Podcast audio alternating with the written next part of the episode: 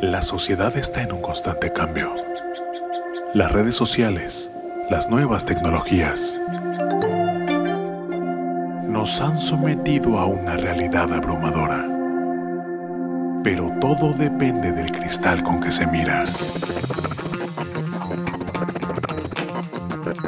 El generar un cambio está en nosotros. Siempre dentro de nuestras posibilidades. Y debe estar implícito en la misión de cada ser humano. Parado frente a un mar de posibilidades. Y todo depende de diminutas acciones. Este es Chu frente a su micrófono.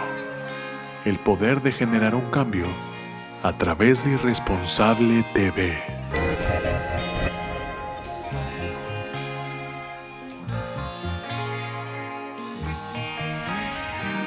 Comer en los puestos de calle se ha vuelto ya una práctica que forma parte de la cultura nacional. Los platillos a elegir son muy diversos, sin embargo, entre todos ellos hay dos que destacan y compiten, los tacos y las quesadillas. Yo soy su amigo el Chu y hoy voy a hablarles sobre las quesadillas. Con fuego prendido, el queso derretido, tortilla en mano, vamos a estar a mano. Cuidado, salpica, la salsa sí que pica. Pídame la tortilla, yo le doy su quesadilla. Las quecas. Una quesadilla es una tortilla elaborada con masa de maíz o harina de trigo que se sirve doblada. El centro de la polémica es lo que lleva dentro, pues en la Ciudad de México puede ser de cualquier guisado como picadillo, tinga de res o pollo, hongos, papa o chicharrón, con o sin queso, pero en el resto del país, sobre todo en el norte, la quesadilla tiene que llevar queso, de lo contrario no sería una quesadilla, y he ahí el debate. Morro, güey, para de mamá, güey. Las quesadillas llevan queso, güey. Eso que tú llamas quesadillas son tacos, güey. Nel, mijo, sin queso las quesadillas. En México, el origen etimológico de la palabra se ha discutido mucho. Una leyenda popular dice que proviene de una voz supuestamente náhuatl, Quetzaditzin, que designaría una tortilla de maíz rellena de queso. Sin embargo, ningún diccionario náhuatl registra esta voz. De hecho, la palabra en esta lengua para referirse a las tortillas es tlaxcali y para las quesadillas es tlaxcal pocholi. Yendo un poco más a fondo, la palabra quesadilla es de origen español. El vocablo proviene de quesada, que es un pastelillo español que tiene queso. A esta raíz se le añade el sufijo illa como diminutivo, refiriéndose a un pequeño pastelillo de queso. Por esta razón podríamos pensar que las quesadillas en un principio sí se referían a un platillo que contenía queso. Según el académico e investigador de la Universidad Anáhuac, el doctor Alberto Peralta de Legarreta, la etimología de quesadilla es de origen asturiano y la palabra deriva de la voz asturiana casadiela, que designaba un postre en forma de empanadilla dulce, elaborada con masa de hojaldre de trigo, mezclada con queso y rellena de nuez y azúcar. La palabra pasó al castellano como quesadilla, aunque eso tenía más parecido con una empanada. Aunque con el tiempo la palabra ha tomado otro sentido y se ha modificado sobre todo en la Ciudad de México, en donde quesadilla ha pasado a designar ya no necesariamente algo que contiene queso, como su nombre parece indicarlo, sino otro tipo de relleno. Con queso o no, la quesadilla en México, señala la Real Academia Española, se define como tortilla de maíz rellena de queso u otros ingredientes que se come caliente. Si bien la aclaración por parte de la Real Academia Española debió terminar con la polémica, esto solo sirvió para hacer crecer el debate, pues en redes sociales muchos chilangos festejaron la definición oficial de la RAE, solo para ser contrarrestados por otra facción de usuarios de otros estados desde donde manifestaban, la RAE se equivoca. Incluso en 2016, por medio de change.org, se lanzó una petición mundial para retomar el concepto correcto de la palabra quesadilla. La propuesta se llamó Retomar el concepto correcto de la palabra quesadilla y fue presentada por Ricardo Mendoza Blancas mediante la plataforma change.org. Y si bien la petición obtuvo solo 81 firmas, el tono de la propuesta refleja cuán sensible es el tema para miles de mexicanos.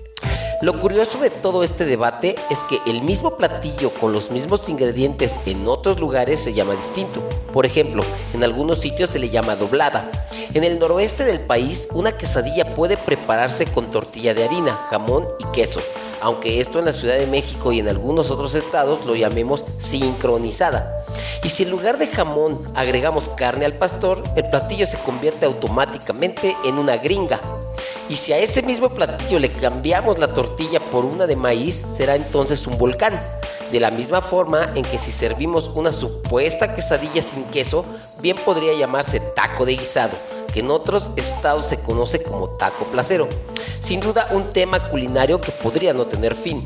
En cuestiones nutricionales, una quesadilla rellena únicamente de queso aporta un total de 265 calorías, 80 por parte de la tortilla y 160 del queso, al considerar que la misma está preparada en comal. Aunque esto es impreciso, pues la manera de hacerlas cambiaría todo el esquema. Sin embargo, si cada quesadilla tiene de relleno la cantidad de 100 gramos aproximadamente, esta sería su aportación calórica, según la experta en nutrición Fernanda Alvarado. Quesadilla de tinga, 150 calorías. Quesadilla de picadillo, 180 calorías. Quesadilla de chicharrón prensado, 230 calorías. Quesadilla de huitlacoche, 145 calorías. Quesadilla de flor de calabaza, 100 calorías. Quesadilla de rajas con crema, 225 calorías. Quesadilla de papas con chorizo, 528 calorías. Quesadilla de quelites, 100 calorías. A estos valores habría que sumarle 160 calorías si las pides con queso. Tenemos la idea de que este antojito mexicano, aunque sabroso, no es nutritivo. Sin embargo, la demanda es tal que prácticamente a donde vayamos las encontraremos, ya sea en la mañana, en la tarde o en la noche. En la calle, en un restaurante, asadas o fritas con crema o sin queso, siempre nos sacarán del apuro de, como decimos coloquialmente, no traer la panza vacía.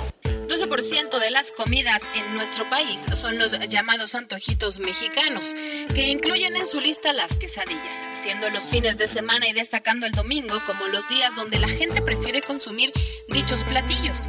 Casi una cuarta parte, 24% de las personas dicen que comen estos alimentos por antojo. 18% menciona que es por su sabor, 12% por costumbre y 8% porque son platillos de fácil preparación.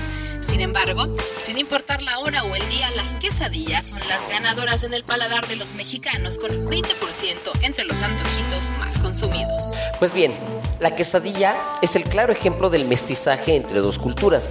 Si bien es un platillo que se origina de algo que contiene queso, hoy en día las hay de todo tipo. En nuestro país existen al menos 10 maneras de prepararlas sin importar el origen de la palabra.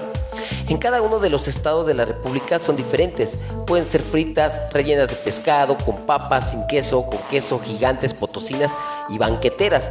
Pero espero que después de escuchar este episodio te dé un poco de hambre y corras a la esquina por unas quecas y mientras las degustes pienses en que no importa si llevan queso o no. Son deliciosas.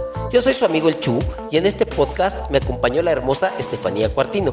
Gracias por escucharnos. Nos vemos pronto en otro irresponsable episodio.